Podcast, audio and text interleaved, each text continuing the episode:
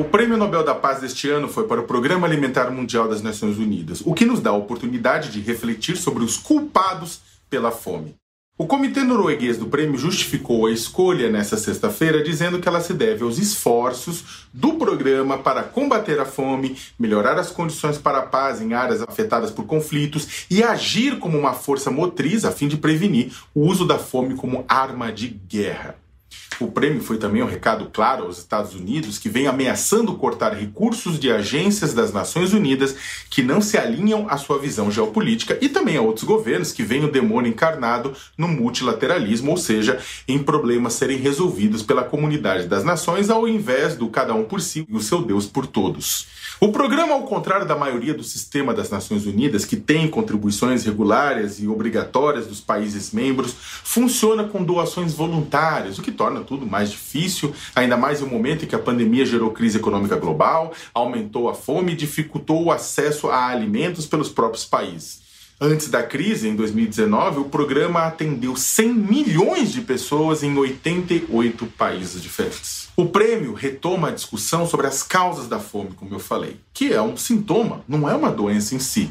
Fome é consequência de conflitos armados, muitas vezes causados pelas grandes nações, que expulsam comunidades de suas terras e consequência da pornográfica desigualdade social que impede comunidades de terem acesso a terras para produzirem para si mesmas, ou mesmo de serem beneficiadas com programas de transferência de renda. No Brasil, chegamos a sair do mapa da fome das Nações Unidas por conta de eh, programas de renda mínima como Bolsa Família, mas acabamos por voltar a ele, ao mapa da fome, devido à falta de ações para proteger os mais vulneráveis durante a última crise econômica. A situação só não é pior hoje, graças ao Congresso Nacional, ou seja, durante a pandemia, graças ao Congresso Nacional que não deixou o governo Bolsonaro aprovar um auxílio emergencial de valor titica, como proposto originalmente pela equipe econômica. Historicamente, a ação do Programa Alimentar Mundial era bancada com doações do excedente de produção dos países, ou seja, que os países produziram é, a mais. Há uma discussão hoje para que isso seja convertido em dinheiro com todos os contras, desvios, corrupção e prós, como a doação de alimentos in natura, quando em grande quantidade, pode quebrar a produção em alguns locais pobres, perpetuando a pobreza. Com isso, o Programa Alimentar Mundial está trabalhando para fortalecer o papel de apoiador da produção local e na reconstrução da produção nos locais afetados por conflitos no longo prazo e, do outro lado, manter programas emergenciais no curto e médio prazos. Dar o peixe ensinar, e, e ajudar a voltar a pescar. Mas ele só pode fazer isso se Estados Unidos e outros grandes doadores começarem a passar mais grana e menos alimentos in natura. No Brasil, por mais que tenhamos programas de distribuição de renda, a fome continuará sendo uma realidade incômoda se não agirmos contra as causas do problema. Um exemplo é que crianças continuam indo para a cama com fome em comunidades Guarani e Kaiowá, no Mato Grosso Grosso do Sul. A informação foi confirmada essa coluna por representantes do Conselho Atiguaçu, que é a grande assembleia Guarani Kaiowá, principal organização desse povo. O presidente Jair Bolsonaro, vale lembrar, em 19 de julho do ano passado, falou que, aspas, falar que se passa fome no Brasil é uma grande mentira, fecha aspas, em um café da manhã com correspondentes internacionais. Aspas de novo, passa-se mal, não come-se bem, aí eu concordo, agora passa fome, não. De acordo com ele, aspas de novo, você não vê mesmo é, gente mesmo pobre pelas ruas com físico esquelético como a gente vê em alguns outros países do mundo. Fecha aspas.